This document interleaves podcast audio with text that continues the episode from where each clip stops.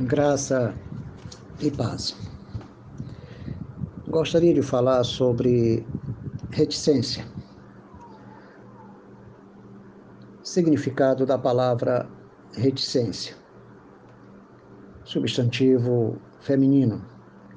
Omissão ou supressão daquilo que, de modo voluntário, deriva ou poderia ter sido dito. Aquilo que se omitiu comportamento da pessoa que hesita dizer explicitamente sua opinião. Substantivo feminino plural, reticências. Numa produção escrita e representação dos três pontos, que seguem a última palavra, geralmente colocada para omitir alguma coisa ou para indicar uma ideia não concluída.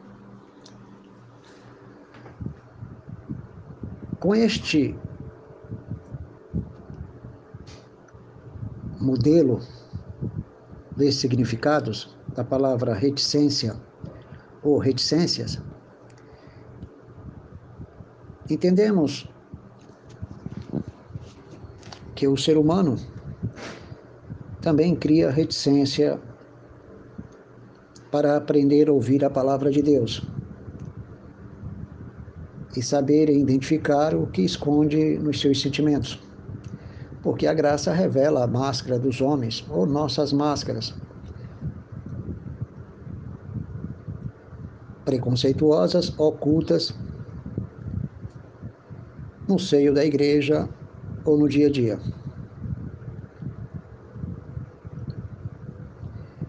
A reticência faz parte da nossa natureza, do nosso comportamento.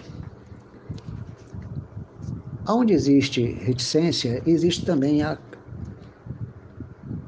a cautela, pois não existe cautela sem preconceito e sem resistência, e sem suspeita maligna. Então sempre existe uma esquiva e uma acusação com reticência, em cada suavidade. Portanto, não devemos dormir naquilo que escutamos, naquilo que lemos. Até o silêncio representa uma reticência. O mal ali se esconde. Como também no que diz respeito ao ato de protelar, não escapa do mesmo mal. A reticência na escrita já foi praticamente definida e também na fala. O modo voluntário o modo involuntário praticamente não existe, não existe o um modo involuntário. Porque toda reticência ela, ela vem é,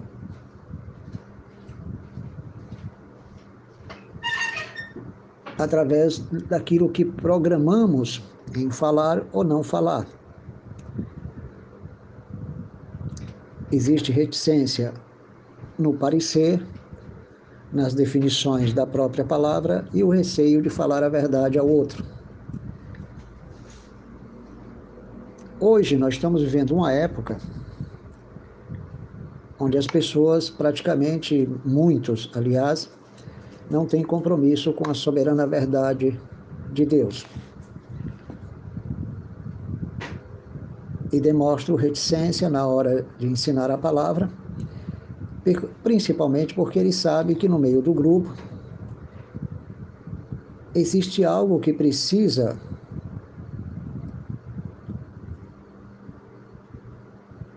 ser corrigido. Nós não temos o poder de mudar a natureza das pessoas, mas podemos semear o que cada ser humano precisa ouvir. A reticência humana, ela está sempre presente na hora de responder e na hora de perguntar. Às vezes as reticências se apresentam de forma suave, com doçura, com eufemismo, com subterfúgios. Dificilmente a reticência faz referência às indiretas, mas procura pisar macio para chegar ao denominador comum. A reticência às vezes impede de alguém se aproximar do outro ou do grupo, ou o grupo se aproximar de alguém. Porque por trás desta reticência existe um parecer sobre o outro.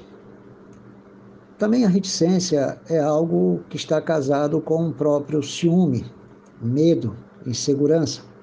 Por exemplo, com medo de perder o lugar para alguém, para alguém, com medo de ser superado por alguém. Então, ele sabe que o medo existe, a insegurança existe. E às vezes ele é levado por suspeitas malignas, mas não consegue provar o que o outro é. E se o outro cometer um erro, e se for semelhante àquilo que ele já suspeitava, isso é suficiente para ele barrar a sua própria reticência e ser direto, dizendo bem que eu suspeitava. Ele vai deixar bem claro, bem que eu sentia, bem que eu imaginava, eu observei ele, ele tinha as características X. E eu comecei então a tirar minhas conclusões, mas tive medo de falar, mas como ele cometeu um erro, agora eu consigo falar de uma maneira objetiva. Essa é a desculpa da reticência quando ela encontra repouso no erro dos outros. E às vezes o erro não tem nenhuma relação com a reticência humana. São erros voluntários e pode acontecer erros involuntários que não têm aquela intenção de, de expor para o outro os objetos que o acusador ou aquele que praticava reticência, que eu prefiro chamar de res, re, é sentido, mas a pessoa prefere que a imagem que ele observa tenha a interpretação daquilo que ele suspeitava. Então, nós vivemos numa sociedade onde temos medo de tudo. Temos medo com as pessoas que interagimos pela internet, pelas redes sociais, temos medo das pessoas que nos cercam e ficamos inseguros em relação a tudo. Mas para construirmos a intimidade com o próximo, ou melhor, uma intimidade social, uma convivência, uma aceitação, nós temos que interagir e conviver uns com os outros de forma harmoniosa. Agora, o grande problema é que as pessoas parece que estão sempre sendo atacadas e sempre sendo é, objeto de análise. Os que são atacados partem para a defesa, porque pensa que aquilo que está sendo dito é um ataque. Mas ninguém consegue observar o que está sendo dito como um ensino independente do erro do outro. Não se pode ensinar a palavra porque contemplei o erro do outro, eu tenho que ensinar independente do erro do outro. É claro que existem pessoas que observam os erros dos outros e utilizam a palavra para exercer o policiamento sobre o erro do outro, como forma de cortar o mal pela raiz no seio da igreja. Então, amados, queremos pregar o Evangelho, queremos ensinar a palavra de Deus, mas às vezes as pessoas se esquivam para a direita e para a esquerda porque não querem aceitar o ensino. Não ensinamos porque somos perfeitos, ensinamos porque temos que aprender com nossos erros. Todo ensino praticado envolve aquilo que praticamos de errado no passado. Ninguém desenvolve um ensino para transformar a sua vida sem antes ter cometido um erro. Quem das pessoas vai doutrinar o outro ou pastorear uma igreja, dizendo que não cometeu aqueles mesmos erros que ele detectou no seio da igreja. É claro que ele cometeu, então ele aprendeu, entendeu qual é a vontade de Deus. Então, assim, temos que passar o ensino conforme aquilo que aprendemos através dos nossos erros. Mas o pior de tudo é quando nós queremos ter uma identidade com um grupo e o grupo suspeita que você tem interesses estranhos. Às vezes o outro pensa que, que vai perder o cargo de pastor ou vai ser superado por aquele novato na igreja. Então, por que razão um pastor protege o seu grupo de um só irmão, sem conhecê-lo? E por que este irmão é afastado do grupo ou por que o grupo é afastado do irmão? Por que então ele se envolve com outro grupo, mas não permite que o seu grupo se envolva com o grupo que ele se envolveu? Qual a razão? Então a gente percebe que as pessoas evita que o grupo que ele lidere se envolva com o grupo com o qual ele está envolvido. Então, deve existir uma razão. Ele quer proteger quem? Seus interesses? Ou rebanho, como propriedade particular? Ou ele fundou uma igreja como uma empresa? Eu comprei os equipamentos, eu construí esse prédio, eu comprei os bancos, eu comprei a caixa de som, data show, tudo quanto eu preciso para realizar a obra de Deus. Então a igreja, ela é minha, ela me pertence, porque os objetos me pertencem. Então, automaticamente, eu utilizo os objetos a serviço daquele grupo. Mas se o grupo não me ajuda, então eu estou preservando o grupo conforme os gostos de cada um. Se eu dirigir a igreja conforme os gostos de cada um, eu estou dirigindo a igreja democraticamente. Então já não existe o gosto de Deus. Porque uma igreja que não pensa no gosto de Deus e pensa no gosto do grupo, ou na interpretação particular do grupo, então esta igreja não é uma igreja, é um grupo. É um grupo sectarista. Então, automaticamente, esse grupo não está a serviço do reino de Deus, está a serviço dos seus gostos e dos líderes que eles levantaram conforme a sua natureza.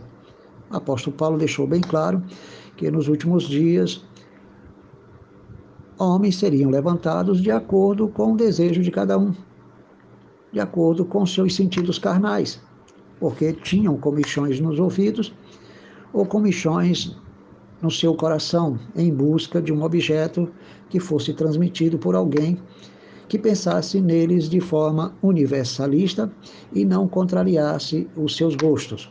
Então, nós estamos pensando em uma, em uma igreja que praticamente todos têm o direito de se satisfazer.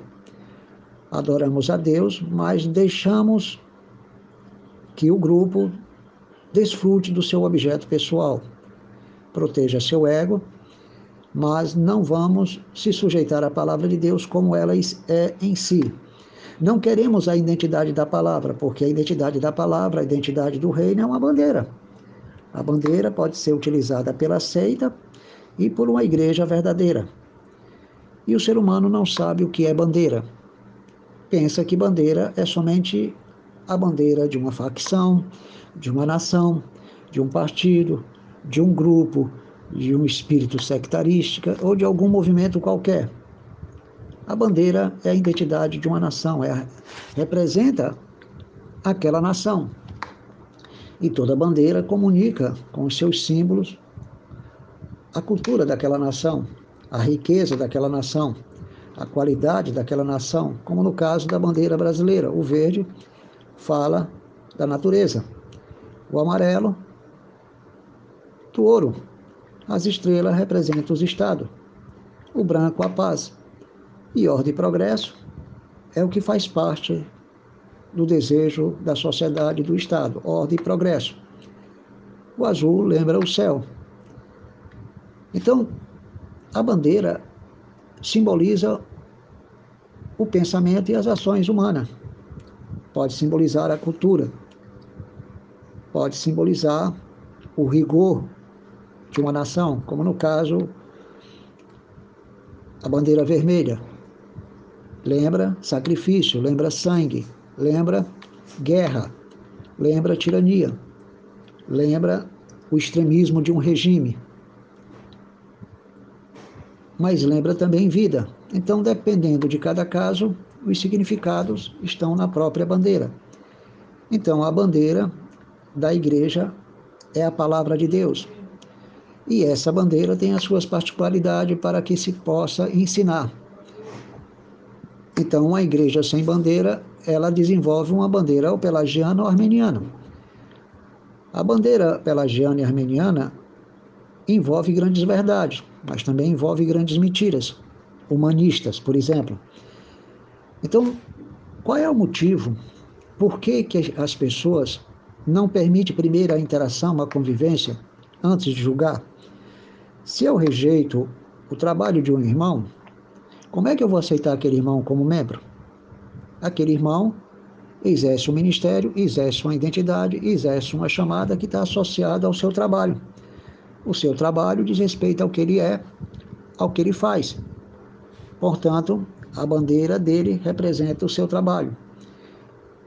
E o conteúdo dessa bandeira? O que está escrito na palavra. Então, tudo quanto este irmão foi ensinar ou pregar, não vai conseguir separar-se do ensino e do conteúdo da sua chamada, da sua identidade.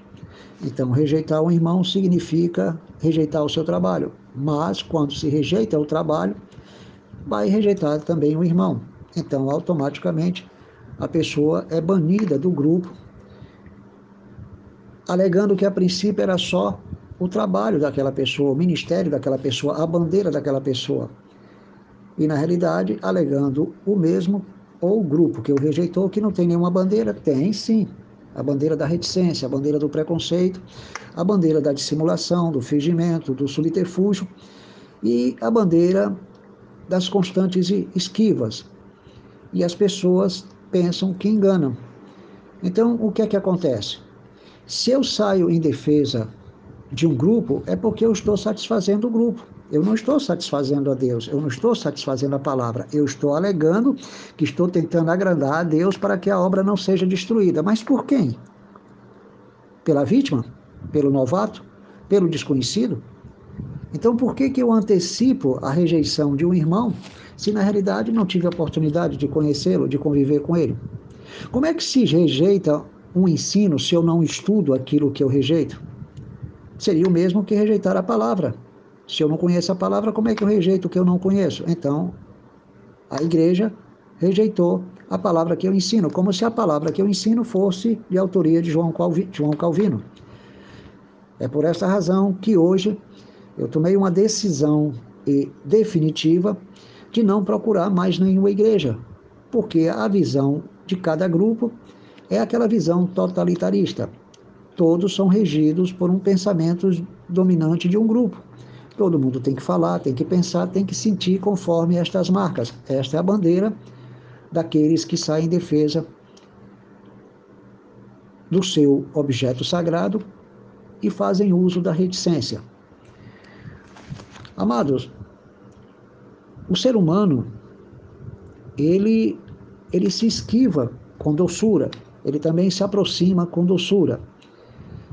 E a doçura é uma forma de fazer uso do eufemismo para poder substituir argumentos grosseiros por uns mais suaves para não dizer totalmente a verdade. Nesse caso, não se trata de reticência, não se trata de omissão, de dizer uma coisa, ou melhor, de negar uma coisa e dizer outra. Vou dar um ponto, um ponto final na, na história, na conversa, para omitir o que iria concluir no assunto, na escrita. Então, a reticência é bem diferente do eufemismo. O eufemismo é uma mudança de expressão, de colocação ou de determinadas colocações para se dizer algo que a pessoa precisa ouvir. Então ele suaviza o significado por um, ou melhor, suaviza a expressão grosseira por um significado mais suave. Vamos citar um exemplo. O filho de uma determinada senhora, que era bandido, foi assassinado. Veja bem, o filho de uma determinada senhora, que era bandido, foi assassinado, foi executado pela polícia ou pelo os bandidos, porque ele reagiu em sua própria defesa. Reagiu de forma violenta e morreu, porque ele estava armado. Pronto, essa seria o que? A versão dos fatos. Como suavizar tudo isso? Como tentar suavizar para se tornar mais consolador, mais agradável? Se o rapaz que morreu for filho único, o primeiro da família, o primogênito ou unigênito, ele será tratado a partir desse ponto de referência. O primeiro filho daquela senhora humilde, ou único filho, foi vítima de uma agressão. E ele, então, lutando para garantir a sua sobrevivência, tentou se defender e faleceu. Faleceu durante o momento em que ele estava, por um simples prazer momentâneo da vida ou da juventude, teve a desventura de conhecer mais amizade e, por esta razão, sofreu nas mãos de pessoas que ele não conhecia perfeitamente a sua índole. Pronto. Ficou bem mais suave da forma como eu disse antes. Se fosse na linguagem policial, a coisa seria muito mais grotesca. O suposto criminoso se encontra morto na esquina X como mais um presunto da violência urbana entre facções. Seria uma forma bem grotesca, bem clara mas que não suaviza e que entristece, claro, a própria mãe. Então as pessoas tentam exatamente fazer isso. Eles começam com pequenas defesas, pequenas desculpas, para se esquivar do irmão. Mas vamos começar a analisar outro ponto interessante. Por que, que eu tenho que utilizar a fraqueza de um grupo, denunciar a fraqueza de um grupo, como um, um tipo de formigueiro que se agita no seu interior, que se agita por qualquer motivo, principalmente quando alguém toca esse formigueiro, esse formigueiro se espalha. Então, chamar um grupo de formigueiro, então quer dizer que nesse formigueiro pode sair muita coisa má desse formigueiro pode sair o quê? Picadas, mordidas, ferimentos, lesões. Então, eu definir um grupo como formigueiro, o, grupo, o grupo que eu dirijo, como minha igreja, então é uma forma bastante estranha. Como é que eu quero proteger um grupo e ao mesmo tempo chamo ele de, de formigueiro? Como é que eu preconceito aquele que está chegando, que é novo, e chamo o grupo como formigueiro? É muito estranho esse, esse tipo de relacionamento com um grupo totalitarista. Mas por que, que o líder está comprometido com um pensamento totalitarista? Ou por que, que o grupo, ou melhor, ou por que, que o líder está comprometido com, com preconceito? Ou por que, que o líder também esconde preconceito do seu jeito, com outras cores, com outras imagens, com outros significados, mas não deixa de ser preconceito? não deixa de ser subterfúgio e se apresenta através da reticência ou do eufemismo. Então, hoje nós estamos nos deparando com, com esses tipos de situações e geralmente acontecem em grupos pequenos. Um grupo pequeno geralmente é formado por diversas igrejas. Então, praticamente a maioria das igrejas no mundo vieram de outras igrejas quase todos os membros de novos movimentos são membros da igreja de onde eles, de onde, de onde eles saíram ou de outras igrejas.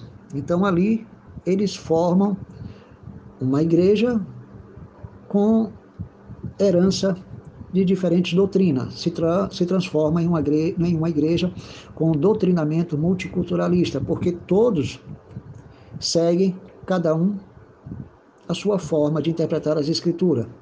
Não existe uma bandeira definida, existe universalismo e multiculturalismo na própria doutrina. São vários pensamentos. Então, isso é uma coisa totalmente falsa você dizer que não sustenta nenhuma bandeira. Por mais que seja mentira aquela doutrina, sempre existe uma bandeira. A bandeira ela está misturada com várias cores e com vários elementos. Por mais que a pessoa negue que não tenha aquela bandeira, fica difícil você dizer que não tem bandeira. Você tem sim uma bandeira. O problema é que você não estuda a bandeira que você sustenta, você não sabe a raiz histórica dela, como ela chegou naquela igreja. Então, temos que começar a estudar o, o próprio universalismo da doutrina multiculturalista dentro daquela igreja, quais são as raízes e as heranças que é aceita ali. Ora, se eu sou reformado e aceito a doutrina do pelagiano e armeniano, eu posso aceitar também a doutrina do testemunho de Jeová, dos mormons e de outros segmentos. Então, não existe definição, não existe preservação. Uma igreja sem identidade é uma igreja sem bandeira. Uma igreja sem bandeira é uma igreja sem identidade, ou falsa ou verdadeira, mas não tem. Então, significa que ela vai para a igreja, ou melhor, os irmãos vão para aquela igreja, cada um com a parcela do seu culto de adoração. Um vai com oração, outro vai com, com cântico, outro vai com uma pregação. Mas, na realidade, nem no cântico, nem na oração, nem na pregação, não há a identidade da igreja. O que existe na realidade é simplesmente o ato de, de utilizar a Bíblia para dizer quem é Deus, mas não para ensinar quem é Deus. Mas alguns ensinam quem é, quem é, Deus, mas ensinam quem é Deus, o que Deus pede, o que Deus nos requer, o que Deus está revelando, porém, independente da, da sistematização de uma doutrina específica. Então, a Bíblia ela não é utilizada para organizar uma doutrina específica, porque a, a, igreja ela tem uma doutrina específica, ela tem várias doutrinas específicas, e isso é que torna ela igreja e que revela a bandeira da palavra, a bandeira de, do reino de Deus, porque reúne várias doutrinas. E várias doutrinas representam o quê? As cores de uma bandeira. E a igreja tem que estar sustentando todas as doutrinas, todas as cores doutrinárias não quer dizer multiculturalismo doutrinário, mas está falando de um conjunto de doutrina em cada área. Então, toda a igreja tem que saber ensinar, o seu líder tem que saber ensinar as diversas doutrinas da graça, porque essas são as cores da bandeira da graça. Mas não existe o um ensino específico dentro dessa área. Existe o quê? Simplesmente uma utilização de textos é, agradáveis que não leva ninguém a especificar o estudo doutrinário da palavra de Deus em relação ao que Deus quer para nossas vidas em todos os sentidos espirituais. Então, o que fazem eles? Na hora da pregação, eles podem muito bem usar um texto. É, Deus amou o mundo de tal maneira, João 3,16, porque ama o mundo, porque ama o pecador. Deus quer salvar você, Ele tem palavra de consolo para a sua vida, como tem para a minha vida. Ele quer te curar, ele quer te abençoar, ele quer abrir as portas para você, e você vai colocando versículos consoladores, edificantes, sem nenhuma especificação doutrinária, sem nenhum ensino específico, doutrinariamente falando. Não existe uma área específica dentro desse tipo de pregação. Então, ela é uma pregação que pode se chamar o quê? Um simples, uma simples medicina que surge momentaneamente. Então não há nessa mensagem particularidade doutrinária daquele que sustenta uma bandeira segundo a soberania de Deus, segundo a sua graça. Por esta razão, as igrejas estão algumas igrejas estão perdidas. Ainda que os pelagianos e armenianos estejam errados em algumas doutrinas, mas eles têm uma identidade específica, eles sustentam uma doutrina definida e têm uma bandeira pregam grandes verdades, mas paralelamente existe também grandes mentiras. Mas é uma bandeira. E de qualquer maneira se trata de uma igreja que está de alguma forma, ou certa ou errada, mas está fazendo a obra de Deus com uma bandeira. Então, igreja sem bandeira, ela está vazia. Ela não é igreja, ela está flutuando, ela levita. Ela não tem aonde repousar e ela não consegue levar ninguém a um repouso absoluto em Deus e todos que chegam ali não encontram um repouso definitivo, porque não há variações doutrinárias do ensino. O que é o quê? Improviso. Então, essas pessoas que terminam nessas igrejas, posteriormente vão embora. Por quê? Porque aquilo não vai satisfazer elas. Algumas pessoas buscam nessas igrejas apenas um refúgio psicológico, um refúgio momentâneo, é, uma terapia, uma ocupação para a mente, ou uma terapia ocupacional para aquela atividade, para uma atividade mental, ou apenas um exercício comum dentro de uma interação sem nenhuma finalidade é, de expandir o reino. Pronto. Eles já estão satisfeitos, a igreja não, não tem nenhuma bandeira, então ela não precisa de uma identidade pública na sua parede, que é um sinal de uma bandeira, também não precisa ser registrada, porque também é um sinal de uma bandeira. Então, viver sem identidade, sem bandeira doutrinária ou sem um nome na, como a placa em si, isso não quer dizer que a igreja não tenha bandeira. Ela tem uma. Qual é a bandeira desta igreja? Uma bandeira antissocial. Ela não quer nenhuma marca. É uma bandeira antissocial porque ela rejeita todas as representações exigidas pela própria cultura ou por lei. Uma igreja que não se resista, ela definitivamente não está de acordo com a lei, automaticamente não está de acordo com a palavra. Então, como se pode dizer que essa igreja não tem bandeira? Ela negou a oficial, ela negou a legal, aquela que é de acordo com a lei, e sustenta a antibandeira.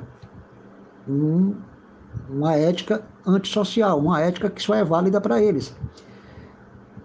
E a gente pode começar a entender que, na realidade, isso nos leva a um pensamento antigo de um grupo que eu conheci na área dos esportes, que ele dizia o seguinte: nós queremos quebrar todos os tabus. E eu prestando atenção àquele professor, em que sentido ele queria quebrar todos os tabus? Não. Aqui nós não estamos preocupados mais com faixa azul, faixa amarela, faixa roxa, faixa marrom, faixa preta. Não, nós queremos simplesmente treinar, ter o conhecimento técnico e ensinar. Não temos mestre, não temos uma, uma, uma, federação, não temos um supervisor, não, somos nós mesmos. Então nós estamos quebrando todos os tabus. Queremos acabar com todos estes preconceitos. O que, que ele está dizendo? Ele está dizendo que vai romper com as regras e vai, na realidade, estabelecer uma nova regra. Ele rompe com uma regra, porque ele acredita que o, o tabu está na regra, está no dogma, está na organização, está na regência de um supervisor, de um professor graduado, registrada numa federação, como exige a própria cultura, como exige a própria norma de uma escola, porque toda escola ela é registrada por lei, toda federação ela é registrada por lei, todo professor tem que ter um, uma, um, um organismo supervisor que, que supervisione as atividades daquele faixa preta. Então, se algum grupo quer formar um novo grupo, o que, é que eles estão fazendo? Eles estão fundando uma nova mentalidade e aquela mesma mentalidade se transforma amanhã numa bandeira contrária, ofici contrária à bandeira oficial das organizações das escolas de artes marciais. Então, elas atuam na clandestinidade, é, acreditando que estão criando um tabu, ou melhor, rompendo com um tabu, mas criando outro tabu. Outro tabu que posteriormente se transforma em, em raízes culturais, tradicionais e costumes, ou em uma, um método moral, método moral e eles passarão a adotar aquilo como regra para o resto da vida. E aquilo se transforma em quê? Em leis, em um novo tabu, em uma nova bandeira. Então você percebe que você não consegue romper com um tabu porque você cria outro. Você não consegue romper com as regras porque você cria outra.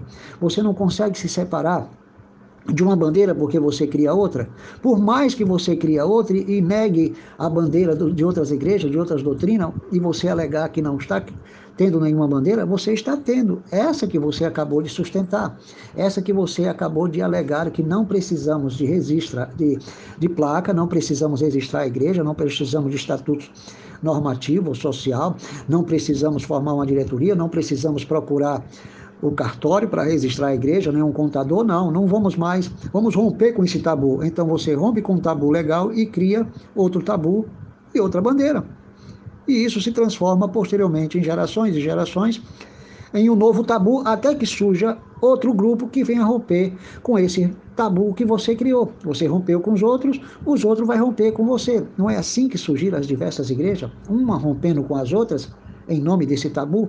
em nome do preconceito, em nome do misticismo, em nome é, dos questionamentos da reticência, do eufemismo, e cada um com a sua, sua própria doutrina. Observe que todas as igrejas vieram de uma só. Então, a segunda igreja nasceu da primeira igreja, e a terceira, a quarta nasceu da segunda, da terceira, e assim segue-se. E cada uma vai adquirindo uma nova bandeira, um novo nome. E todas saem uma, da, saem uma das outras. E vão se separando, se tornando independentes. E quando você percebe, nós estamos diante de um evangelho multiculturalista com várias ideias. Cada um com kit salvação, com, aqui, com kit doutrinária ou kit doutrinário e que na realidade é uma bandeira. Mesmo que não resiste, é uma bandeira. Então, essa é a grande realidade. Como identificar estes irmãos que alegam que não tem nenhuma bandeira e que não sustenta nenhuma bandeira. Mas o que sustenta é o preconceito, é um grupo fechado, um grupo fechado que simplesmente não aceita é, regência de ninguém. Parece que a presença de outro, se Deus tiver dado habilidade ao novato, esse novato vai ser discriminado, porque para eles significa esse irmão vai me superar. Eu, particularmente, para a glória de Deus, quando eu me envolvo com o grupo, quando eu tenho confiança no grupo, no pastor ou naqueles irmãos, eu não vejo nenhum obstáculo para uma interação, para colocar eles no grupo, é, para participar do grupo deles, é, para se envolver, para interagirmos. Eu não vejo. Mas quem é que vê? O preconceito passa a ver. Então, quando surgem os frutos, nós temos que nos afastar, porque percebemos que aqueles frutos não são compatíveis, porque são frutos que vão se divergir entre si mesmo e contra o novato. Então a gente acaba tomando uma atitude e alguém dirá também o irmão tomou uma atitude e se afastou de nós devido aos preconceitos ou o preconceito do irmão. É claro que não. Eu me afastei porque eu identifiquei algo contrário. Porque preconceituar é quando eu estabeleço um veredito, um parecer ou um pensamento é, contrário ou um novo conceito sobre aquela aquilo que eu estou pensando sobre a imagem, sobre o objeto, sobre o som, sobre a fala, sobre a escrita. Então, estou preconceituando com novos significados. Eu estou estabelecendo o significado que a cultura popular, a cultura do cotidiano, é, do senso comum, me levou a pensar sobre você.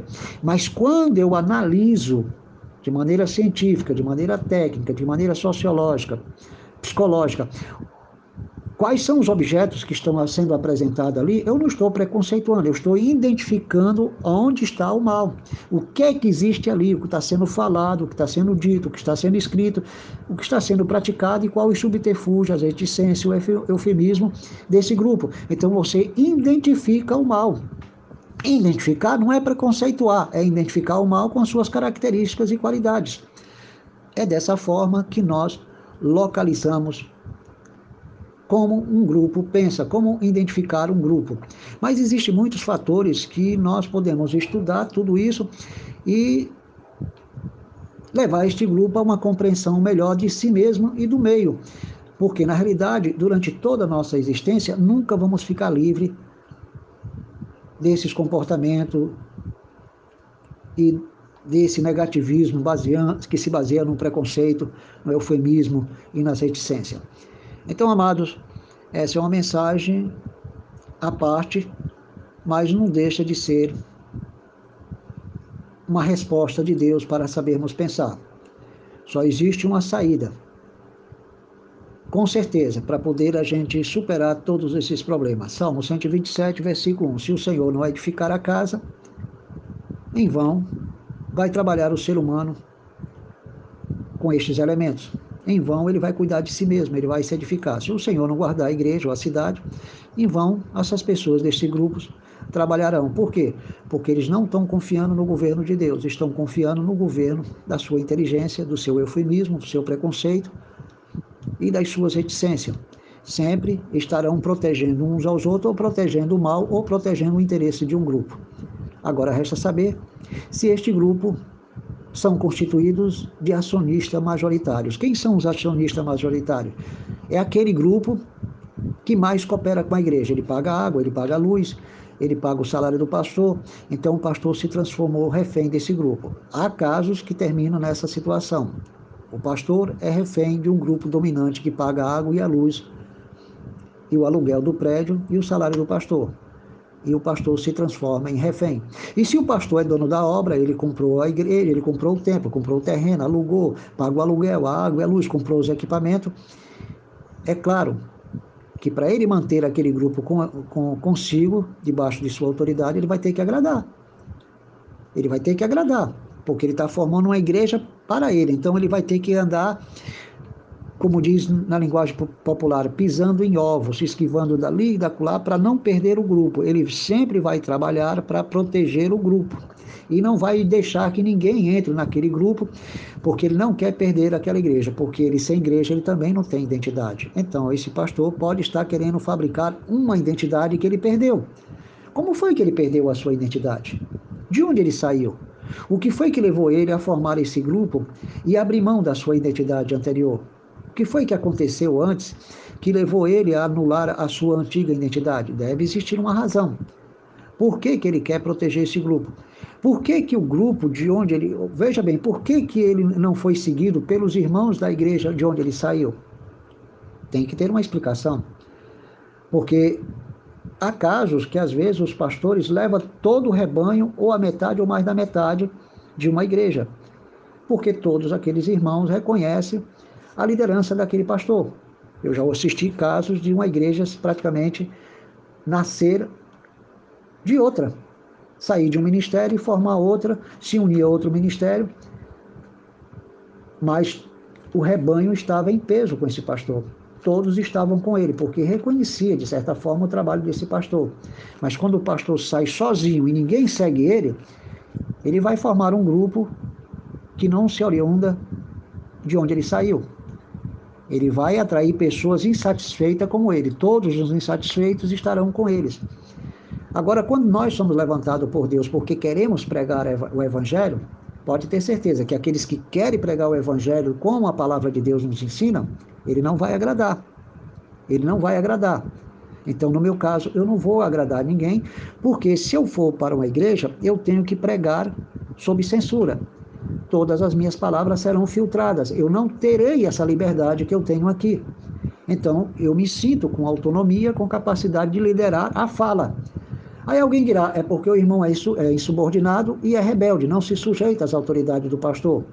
Mas por que, que eu não poderia me sujeitar à autoridade do pastor com a mesma liberdade que eu tenho neste ministério? Por quê? É porque, na realidade, a pessoa não tem estrutura, não consegue conviver com o diferente, não consegue respeitar o diferente, porque ele acredita que aqueles que têm capacidade ou qualidade ou qualificação para transmitir o ensino, ele pode também ser sujeito a um pastor que tenha qualidade igual, superior ou inferior a ele. Pode haver harmonia. O problema é a falta de segurança desses pastores, que começam a olhar aqueles que têm alguma qualificação, que não é do homem, mas é dada por Deus, que passa a incomodar o ciúme dos homens, incomoda o ciúme, fere o ego dos homens, mexe com a sua autoridade. E isso leva as igrejas a perceberem que há um diferencial entre ele e o outro. Então ele tem medo de perder o quê? A concorrência. E muitos não querem concorrer com estes irmãos, por quê? Porque consideram uma ameaça ao seu ministério. Porque todos encaram as relações ministeriais como uma competência como uma luta pelo espaço e pelo poder. Isso é muito comum no meio pentecostal, ah, as pessoas lutarem pelo espaço pentecostal, o espaço para demonstrar o seu poder. Então há uma luta inconsciente onde cada grupo de cada irmão pretende demonstrar o quanto tem mais poder espiritual ou sobrenatural do que o outro, ou mais dons do que o outro. Uma certa vez eu ouvi um irmão, diante de toda a igreja, afirmando: Deus me deu nove dons espirituais. Eu achei estranho isso. Na época eu não tinha palavra, mas aquilo me impactou. Nove dons? Meu Deus, os dons são para a igreja, não é nove dons para uma só pessoa. E ele alegou que entre os dons que ele recebeu estava o amor.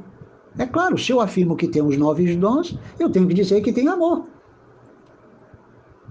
Será que ele tem um amor? Provavelmente, posteriormente, ele deve ter entrado em conflito e esse dom do amor falhou.